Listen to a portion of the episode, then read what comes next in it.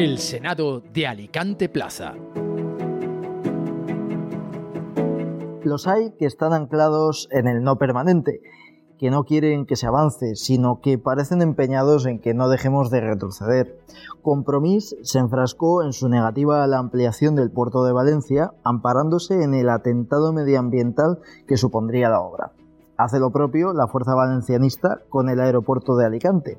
Ahora, la filial de sus socios a nivel nacional los demás Madrid, sacan el hacha de guerra para protestar por la celebración de un gran premio de Fórmula 1 en la capital de España. Han abierto el cajón de la manipulación y de la demagogia, mezclando, como diríamos aquí, churras con marinas. Tendremos circuito de Fórmula 1, pero no tenemos una sanidad eficiente, alegan. ¿Qué tendrá que ver una cosa con la otra? No entienden este mundo, no alcanzan a comprender que estas medidas no hacen más que generar empleo, mover la economía. Y es más, si de verdad hubiese algún agravio, que algunas voces lo dicen, pues se podría llegar a puntos intermedios. En cambio, se empeñan en vivir o imaginar un mundo utópico en el que la economía no lo mueva todo. Quieren vivir como ermitaños, o mejor dicho, quieren que los demás vivamos en un sistema distópico. El gran problema que tienen partidos como Compromiso más Madrid es que no se olvidan en ninguno de sus discursos de ese sesgo marxista, comunista. No son capaces de olvidar los polvorientos manuales que ni leyeron en su juventud. Seguramente de no llenar sus consignas y las decisiones o propuestas de tintes pseudocomunistas cargados de un permanente ataque frontal al capital les votaría más gente. Háganse un favor y avancen, recínclense y no pretendan seguir las recetas que fracasaron antaño. Su no incondicional está retrasando a nuestras regiones y a nuestro país. Sí al turismo, pero con condiciones. Sí a las obras faraónicas, pero con límites. En el término medio, como decía Aristóteles, está la virtud, el sí a todo y el no permanente no son la solución. Bienvenidos al Senado de Alicante Plaza, comenzamos. Hoy nos vamos, pues como siempre, como de costumbre, a nuestra segunda casa que es la librería Pinchón y hoy pues nos traen pues un libro bastante interesante que viene bien para entender un poco el tema que vamos a abordar hoy y, que estamos abordando hoy, que es el tema para conmemorar o para acordarnos de la celebración de Fitur, de la feria turística, pues es Ciudad Feliz del canadiense Charles Montgomery y ofrece un modelo de ciudad en la que conviva el turismo con la ciudadanía, en la que sus habitantes estén a gusto en los espacios urbanos, que no se vean obligados a huir como está pasando en otras urbes.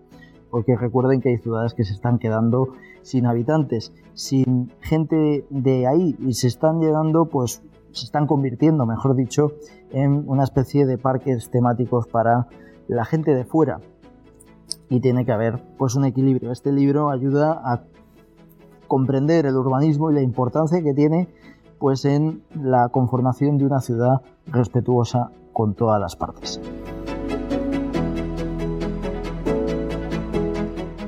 Tenemos tiempo de tertulia y hoy es una tertulia pues un poco especial, ¿no? Ya saben que ha sido Fitur hace poco y bueno, pues aquí evidentemente no podíamos dejarlo pasar y hoy pues nos vamos de turismo que no se asusten los contertulios, que no nos movemos de aquí, pero vamos a hablar pues eso del sector turístico que es eh, fundamental para la, provincia de Alicante.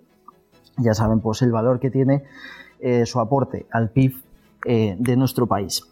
Y para hablar de este tema tan interesante, pues me acompaña Miquel González. ¿Qué tal, Miquel? Muy bien, como siempre un placer estar aquí. Igualmente. Y está también Pablo Torres. ¿Qué tal, Pablo? Encantado de estar contigo. Igual.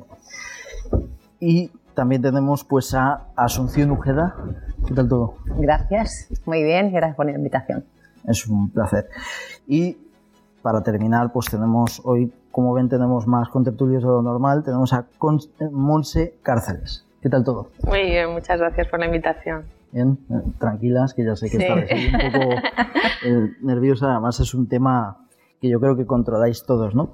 Quería preguntaros, pues primero, el balance de Fitur, ¿no? El postureo político que a veces hay, sino el balance práctico y efectivo de la celebración que tiene pues este, este congreso, ¿no?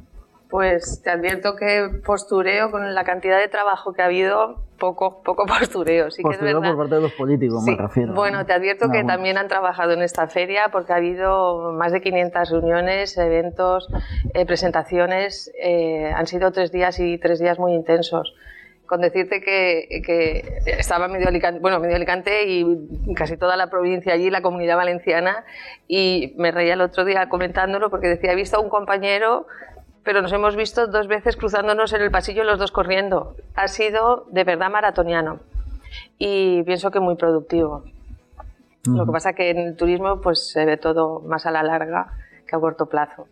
Claro, sí, supongo que habrá que tener pues paciencia, ¿no? Y el trabajo del día a día. Sabes los convenios que han firmado, los acuerdos que has firmado, pero es un poco hay que esperar para ver los resultados, que seguro van a ser positivos este año. A ver, yo desde, para mí Fitur, bueno, Fitur es el referente turístico internacional, eh, Alicante en concreto vive, de momento a día de hoy vivimos del turismo, creo que es un buen eh, lugar o punto de encuentro, sobre todo para, para poner cara a muchas agencias, OTAS y demás con las que trabajamos, eh, empresas de tecnología con los que trabajamos, es un buen momento para ponerte cara para seguir avanzando y seguir trabajando, que es lo que se hace, y dar a conocer pues todas aquellas eh, iniciativas que salen, pues ponerlas ahí. Que se podría mejorar siempre, yo creo, siempre podemos mejorar y trabajar mejor y hacer cosas más chulas, indudablemente, pero creo que pues cuando nos dedicamos al sector, esa feria es importante para nosotros. Me ha recordado a Yolanda Díaz con cosas chulísimas.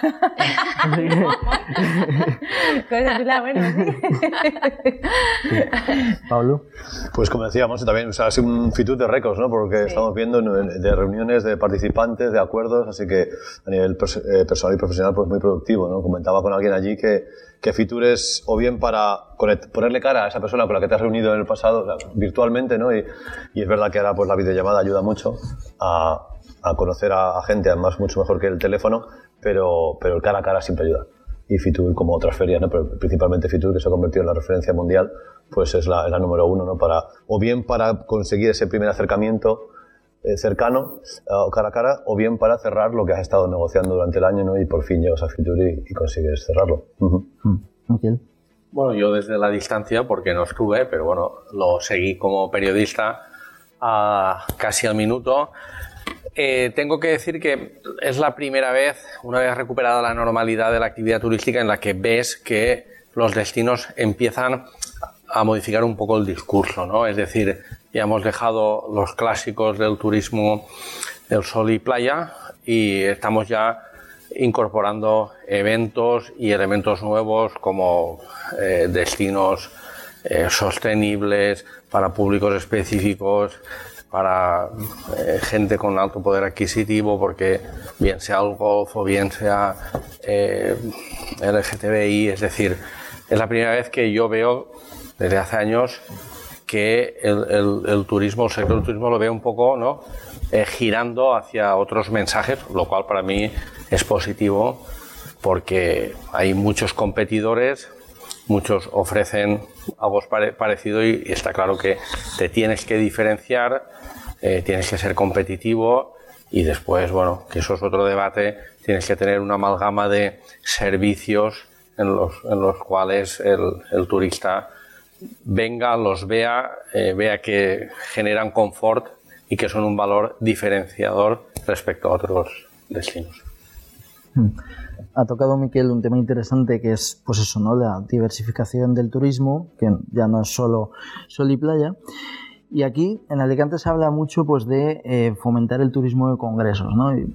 Preparando precisamente pues la tertulia pensaba, ¿es posible un turismo de congresos cuando al final eh, la provincia de Alicante depende eh, económicamente demasiado del turismo, es decir, a, lo mejor no sería recomendable pues, potenciar otros sectores para animar a que se celebren pues, congresos de esos sectores en la ciudad. o es, o es compatible? Bueno, eh, desde APA, por ejemplo, eh, la mitad de las ferias o más de la mitad de las ferias que hacemos está enfocada, o las acciones que hacemos están enfocadas al turismo MICE o el turismo MAIS. Eh, perfectamente se pueden compaginar ese tipo de turismo con el de sol y playa. De hecho, es una forma de romper con la estacionalidad del sol y playa. Eh, sí que es verdad que nos gustaría tener eh, más recursos para este tipo de turismo eh, que no los tenemos, pero bueno, nos adaptamos a los congresos para poder realizarlos en Alicante. Mm, tenemos o necesitamos hoteles que tengan salas de congresos y tenemos una diversidad cultural que nos permite hacer otro tipo de actividades para atraer ese tipo de congresos. Mm. Yo creo que son compatibles Totalmente que eh, ahora mismo Alicante se dedica pues eso al turismo, el congreso, la petición del Palacio de Congresos o el hacer el, turismo MICE para traer congresos es fundamental para desestacionalizar un poco lo que es la, plaza. Es compatible con que puedas tener otras empresas que puedan utilizarlo para hacer sus puntos de reunión o su encuentro, porque muchas empresas te vienen de diferentes partes de, de Europa a hacer aquí sus eventos, sus reuniones y demás. Pero bueno, yo creo que necesitamos por la desestacionalización, un plan. Se necesita un plan, no se necesitan campañas para poder atraer y hacer muchas más cosas. Es necesario. También para hacer eso se necesitarían más plazas hoteleras, porque realmente en Alicante la plaza son, hay mucho hotel, pero son hoteles pequeños, no hay gran cantidad de plazas hoteleras y se necesitaría más. Pero para tener más plazas hoteleras tenemos que ofrecer más cosas. Para ofrecer más cosas se tiene que hacer, elaborar un plan de trabajo. Si no, un plan de trabajo es como en cualquier empresa, no vas hacia ningún sitio o marchamos todos a la misma, tanto empresarios, de, eh, ayuntamiento, diputación, patronato, vamos todos de la mano teniendo claro hacia qué modelo queremos ir y cuando tenemos claro qué modelo queremos de turismo podremos trabajar todos los intervinientes. Mientras no haya un claro modelo, no podemos trabajar porque todos intentaremos hacer cosas, pero al final vamos cada uno por su lado. Entonces creo que es fundamental y creo que todo es compatible. Alicante vive del turismo, pero el turismo, el pequeño comercio, vivimos todos del turismo. Que puede venir otro tipo de industria o negocio, indudablemente, pero no podemos cargarnos o no cargarnos, es decir, aquello que nos genera ingresos a todos y del que vivimos todos, apartarlo. Mantienes lo que tienes, mejoras lo que tienes y luego podrás dar paso a nuevas cosas. Yo creo que todo es compatible y todo es beneficioso para todos. Pablo. A ver, tú me lo has dicho, ¿no? Es turismo de congresos. Al fin y al cabo es turismo. Da igual que sea, no da igual. Pero eh, puede ser un congreso, puede ser un crucero, puede ser sol y playa. Todo, al fin y al cabo, es, turismo, son visitantes. Pero como decía Asun, no puedes tener un, un gran evento si no tienes un palacio de congresos donde tenga cabida y plazas hoteleras. A veces tengo un palacio de congresos que va a caber en 2.000 personas, genial. Tengo 500 plazas hoteleras, por decir un número al azar. No pueden venir a Alicante. Tendrán que ir, evidentemente, a una ciudad donde tengan cabida no vas a tener a los asistentes del Congreso, traerlos a autobús de otra ciudad. No tiene lógica, ¿no? Entonces, si queremos aspirar a tener más turismo de congresos, ahora falta apostar por ello, que bueno, ya se está planeando, ¿no? Está planificado el, Palacio por fin de congresos, igual que si quiere apostar por los cruceros, habrá que eh, hacer una planificación a años vista, porque esas empresas, evidentemente, están trabajando hoy para mañana, ¿no? Como está haciendo el aeropuerto, por ejemplo, ¿no? con la ampliación. Es un, es un plan a, medio plazo para diversificar, obviamente. Yo creo que es incluso diría que necesario, es decir, eh, no podemos vivir solo de la temporada de verano o de las temporadas de Semana Santa, los puentes. Es necesario que en los, en las, en los meses de menor ocupación haya eventos que atraigan gente. Me consta que en eso Alicante tiene un valor diferente y competitivo y es decir que eh, no hay grandes hoteles por desgracia, pero sí que creo que son hoteles a precios competitivos, lo cual arrastra a lo mejor no grandes congresos, pero sí convenciones de empresa y eso eh, anima meses a lo mejor eh, más flojos, ¿no? Pero yo, un poco lo que decía Pablo, es necesario un plan, desde luego, porque no solo es necesario tener un buen centro de congresos y hoteles, es decir, es que los servicios de alrededor tienen que estar en consonancia. Y ya no solo me refiero solo a la oferta que pueda ofrecer la ciudad de gastronomía, que en el caso de Alicante es magnífica, cultural, mejorable si queremos, pero de transportes, ¿no? Es decir, mejorar las conexiones con el aeropuerto es la, la, gran asignatura pendiente, pero ya no solo con el aeropuerto, que también, eh, con determinados puntos de la provincia, porque el turista de cruceros eh, quiere irse de excursión a Altea, por poner un ejemplo, o a Orihuela. Sí, la descongestión del tráfico, profesionalizar eh, los servicios o la mejora de la profesionalización de los servicios. Eh, hay, muchos, hay muchos campos muy mejorables en, en todo el sector. Por desgracia, el sector privado querría ir a una velocidad, lo que pasa es que el sistema público pues tiene las dificultades que tiene, que pues ya sabemos los presupuestos, lo que tarda en aprobarse, en ejecutarse, es, es decir, esas obras, eh, las grandes obras se proyectan a 20, 25 años.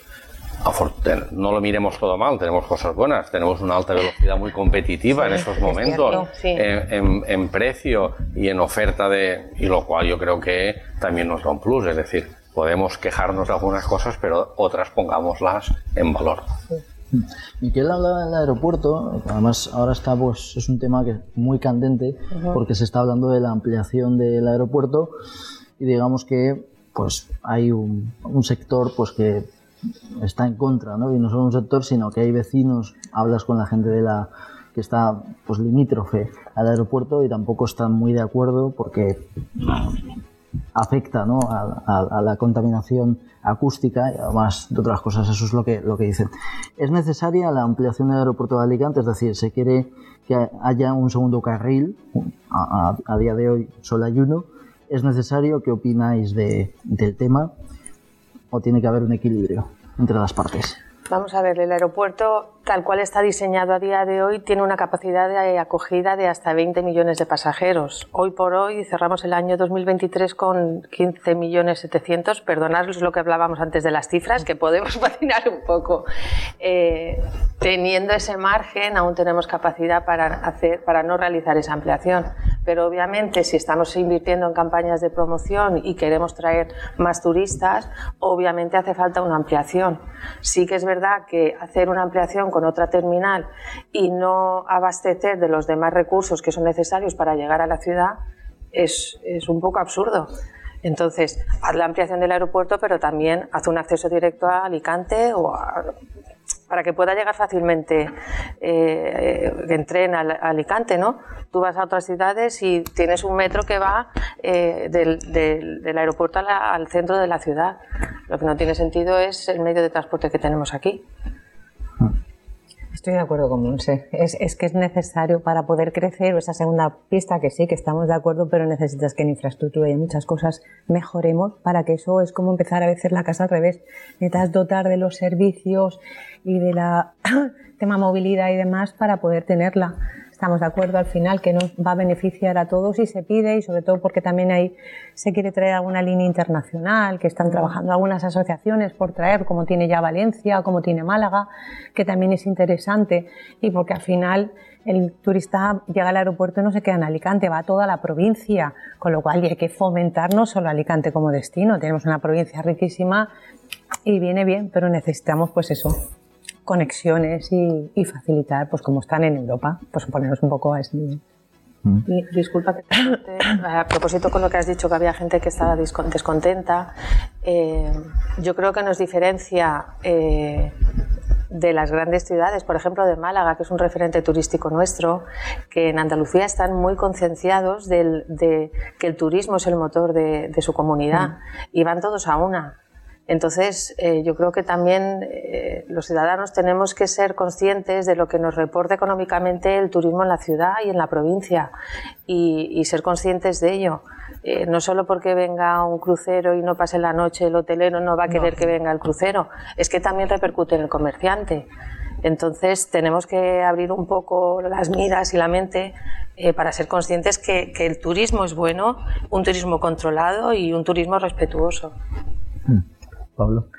Pues es lo que dicen ellas, es que al fin y al cabo el turismo es como la economía alicantina, me guste o no, es decir, nunca va a llevar a gusto de todos. Habrá gente a la que le moleste eso, o a que le moleste que el centro esté lleno de turistas, mm. etcétera. Pero si partimos de la base que tenemos que asumir que somos la Florida de Europa en España, hasta que no aceptemos eso, nos pegaremos cabezas contra la pared.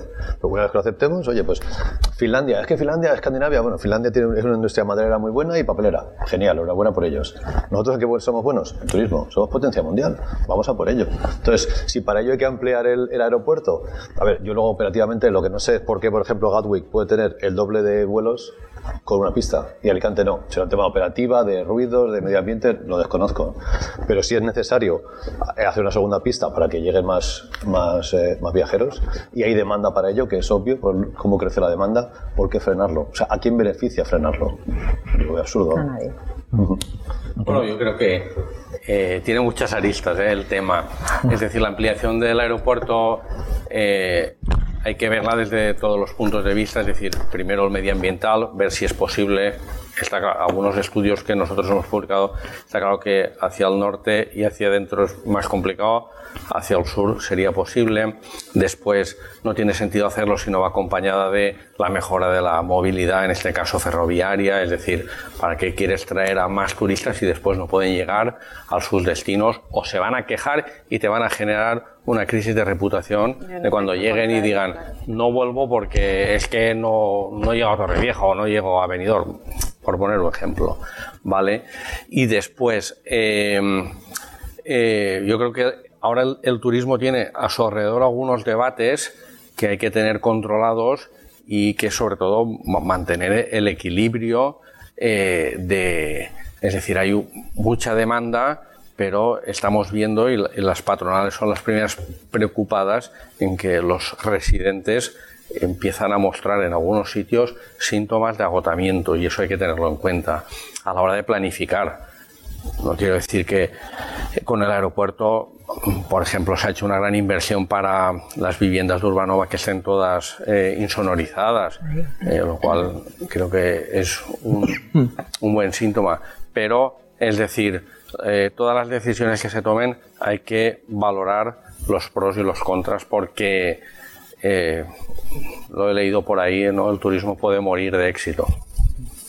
Turismo Asun ha comentado pues la falta de, plan, ¿no? Y luego tú, Monse, has dicho que quizá falta que vayamos todos un poco a una, ¿no? Como pasa en, Andalucía, ¿no? Mm, lo pregunto en la, en la mesa en general qué plan, por ejemplo, hace falta para y por qué hay una falta de, plan, porque eso es una cosa que desde fuera no se ve, ¿no? Al final el plan es una cosa pues más que está entre bambalinas, ¿no? Porque hay una falta de plan a nivel turístico y cuál debe de ser el plan. Yo creo que hace falta comunicación. Al final el empresario es el que está viendo las carencias en primera mano o las está sufriendo en primera mano, eh, está a pie de calle y, es quien mejor las puede transmitir al, político o al, o al, funcionario. Entonces yo pienso que tiene que haber una comunicación fluida y, y tomar decisiones en base a eh, tú puedes hacer muchas estadísticas como técnico, que son necesarias, pero tiene que haber esta comunicación. De hecho, vuelvo otra vez al referente de Málaga. O sea, para, para crear un proyecto en Málaga se han hecho 13 mesas sectoriales apoyados en, en, en los empresarios.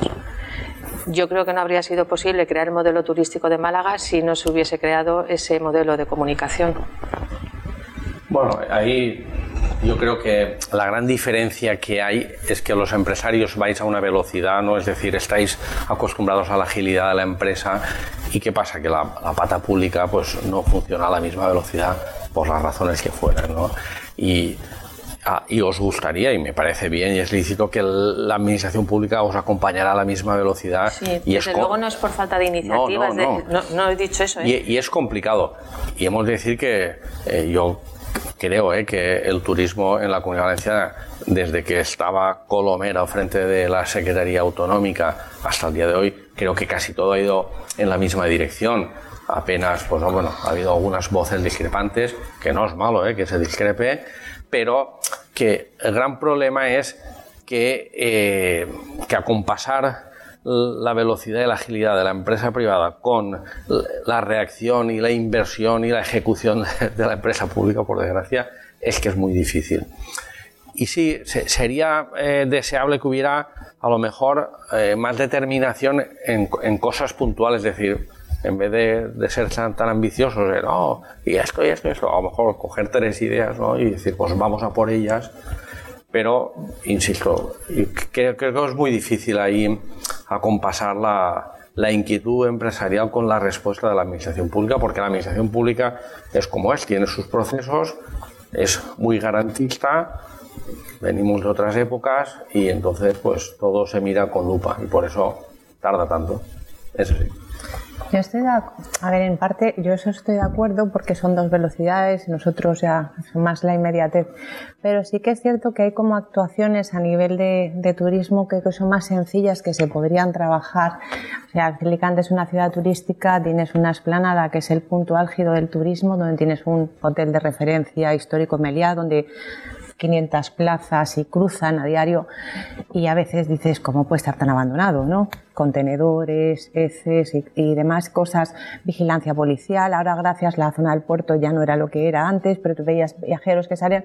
Hay pequeñas iniciativas que no necesitan de esos plazos de ejecución largos, que son las que ayudan un poco a favorecer a que el turista pues se sienta tema de papeleras o recogida de basura, es decir, que cuando llegas a una ciudad aparte de que todos los alicantinos nos concienciemos un poco de querer un poco más nuestro entorno, de que tú sales fuera y no se te ocurre tirar nada al suelo y no hacerlo aquí, un poco esa conciencia de querer darle valor a lo que tenemos, que además tenemos una provincia, una ciudad, una provincia brutal, y no sabemos, podría, yo digo, a veces podríamos ser como los italianos, ¿no? Que a la mínima mm. sacas de una piedra, cuentas una historia y tenemos mucho que contar.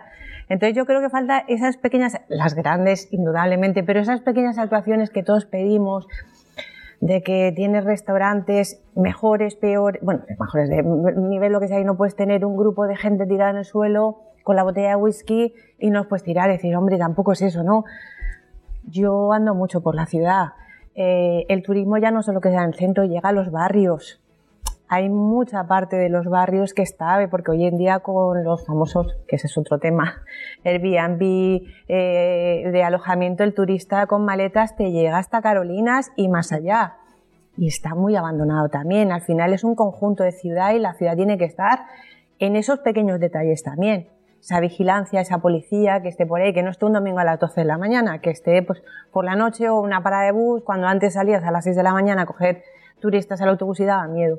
Entonces, en esas pequeñas cosas yo creo que sí podemos trabajar a la una. Muy bien la ciudad, en fin. Una serie de cosas, baños públicos que no los hay para evitar todo eso en, las, en los contenedores. Hay pequeños detalles que sí se puede trabajar, no en inmediatez, pero más a corto plazo. Y luego están las grandes cosas que, oye, pues que requieren su tiempo indudablemente y que todos agradeceremos. Pero por parte yo creo que todas las asociaciones, sea la que sea, de comercio, de restauración, hotelera, de cruceros, con la que hables, vamos, todos queremos y queremos que haya, por ejemplo, como un interlocutor que nos coja, estamos ahí para lo que necesiten, para lo que quieran, para porque todos vivimos de eso. Yo digo que cada establecimiento, pequeño o grande, no tiene, hay muchas familias que viven directa e indirectamente, vivimos todos de esto. Y estaba leyendo que el comercio se ha salvado, sobre todo el de ropa, por los turistas internacionales o los extranjeros. Si no fuera por ellos, ¿de qué vivirían esas tiendas? El pequeño comercio de turrones, de caramelos y no sé qué vive de todos los turistas que están llegando. Los cruceristas no duermen en los hoteles, ahora, mañana no lo sé, pero gracias a ello todo este comercio con producto local está vendiendo y es una forma también de dar a conocer toda la provincia porque hacen excursiones, se van y conocer nuestro producto. Yo creo que eso es magnífico y hay pequeñas cosas que sí que se podrían trabajar ya. Pablo. Pues sí, sí, no estamos todos de acuerdo, ¿no? Cerramos y nos vamos. vamos a eh, no, pero es que, eh, a ver, el tema de, la demonización o no del turismo y, lo que aporta el turismo. Directamente, indirectamente, quiero decir, eh, estaba revisando unos datos antes para tener algunos números a mano, ¿no? En los últimos 15 años, el número de turistas visitantes en España creció un 70%, los ingresos un 130%. En Alicante ha subido el número de visitantes un 60%. Eh, entonces, estamos hablando de que son crecimientos muy, muy altos en cuanto a visitantes, pero mucho más en cuanto a gasto. Y eso es lo importante. Que el turista se gasta más no solo en el hotel porque el precio medio sube y eso demuestra que el tipo de establecimientos que hay en España va cambiando a mejor, afortunadamente, y que luego, sea en restaurantes, en tiendas de ropa, en souvenirs, lo que sea, se está gastando más. El poder adquisitivo del visitante que viene a España en general, o Alicante en particular, es más alto. Y eso beneficia a todos, porque se va a gastar eso, será, será en los caramelos, un turrón, se vaya al mercado central, ¿no? Que está yendo, o sea, un piso de Airbnb ilegal, no, Dios, no, no, lo quiera. Ese hay que regularlo. Ese, es otro tema, ese es otro tema. Bueno, yo, yo que, aquí no discutimos eh, la bonanza de los beneficios que genera el turismo, pero sí que hay dos, dos, dos partes, ¿no? Una, la, la, por decirlo, la microeconomía, los detalles de ciudad, ¿no? Que, que, que, a lo mejor las ciudades sí que deberían estar más pendientes en mejorar eh, no solo la limpieza y los servicios, sino la, la, escena urbana de todos los barrios. Por, por eso que comentáis de que ya el que va a un apartamento ya no solo va al centro, va a otros barrios. Y después está la macroeconomía, que son las líneas estratégicas, ¿no? Pero bueno, es decir, el problema del turismo no son sus beneficios. Yo creo que el desafío que se enfrenta es mantener el equilibrio eh, para que eh, los, los, empresarios y la gente que vive a su alrededor siga eh, funcionando igual o mejor, pero también el residente no se vea agredido porque en una finca le entran cuatro, eh, cuatro apartamentos y le montan fiestas. Ese es es donde hay que mantener el equilibrio, ¿no?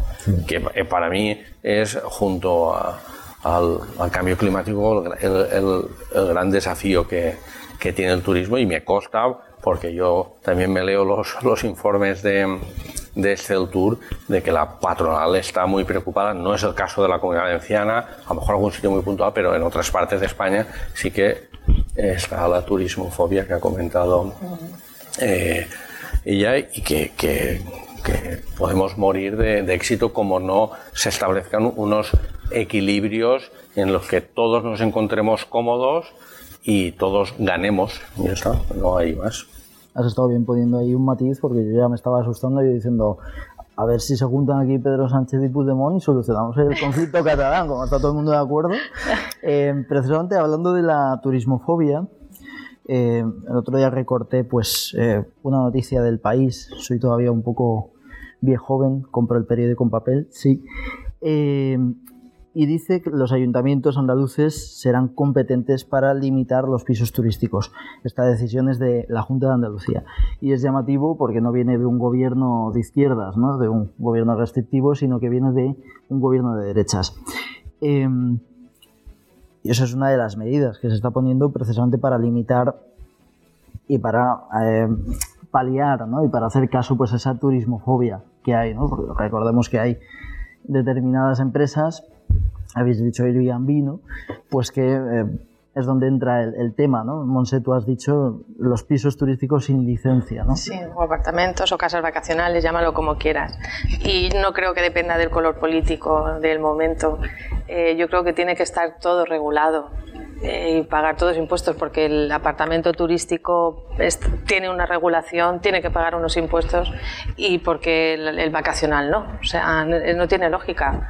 Eh, unos sí y otros no. Esto no es así. Y además, si dejamos, si quitamos las barreras al campo, eh, efectivamente eh, provocamos una despoblación autóctona del mismo municipio y entonces estamos perdiendo calidad.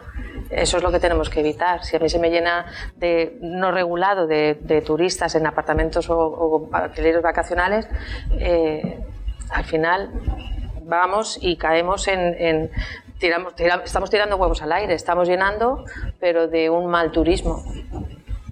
Sí, hay que añadir que tiene que ver con la saturación de las ciudades, ¿no? Y hay casos, Málaga, Sevilla, ¿no? de ahí viene Santiago de Compostela está igual, Mallorca, ¿no?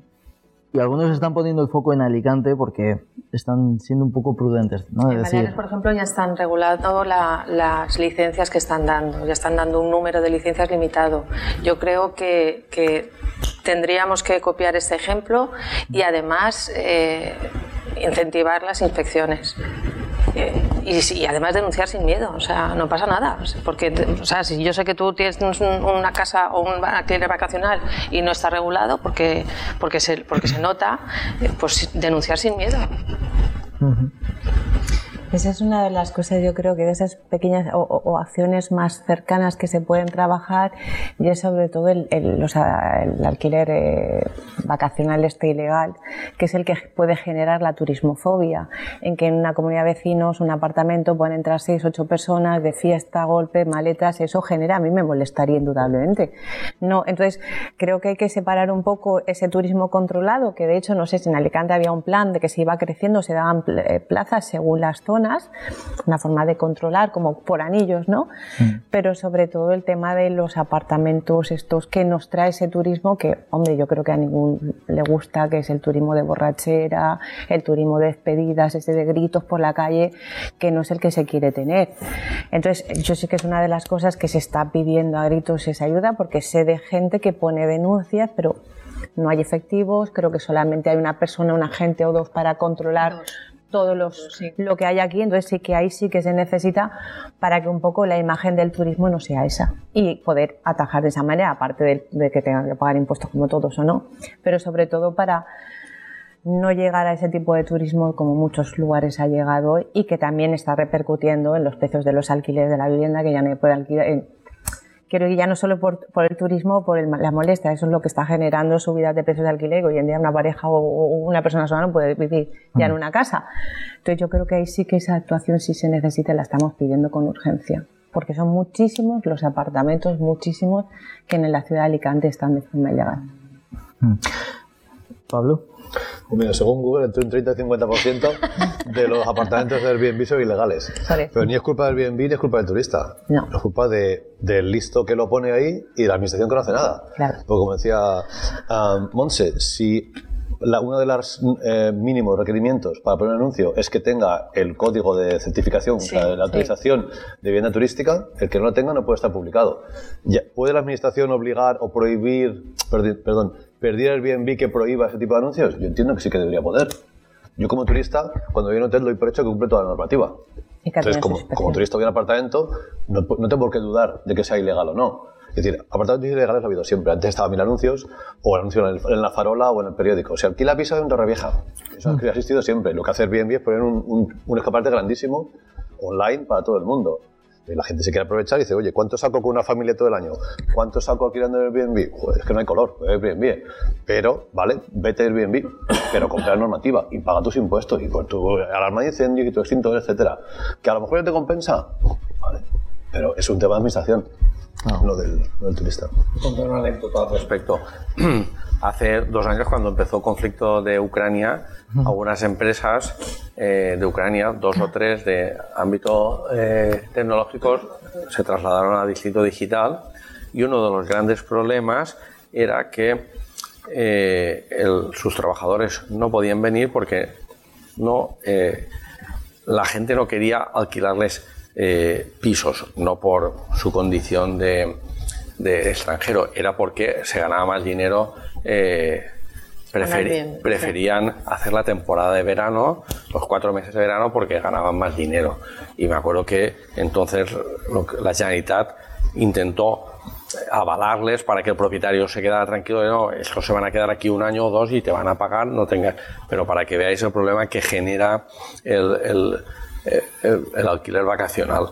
Yo creo que es una de las grandes asignaturas que tiene el sector. Me consta, ¿no? porque la consellera Nuria Montes está en ello, en trabajar una normativa y otras comunidades, creo que Madrid ya la tiene, Baleares creo que también.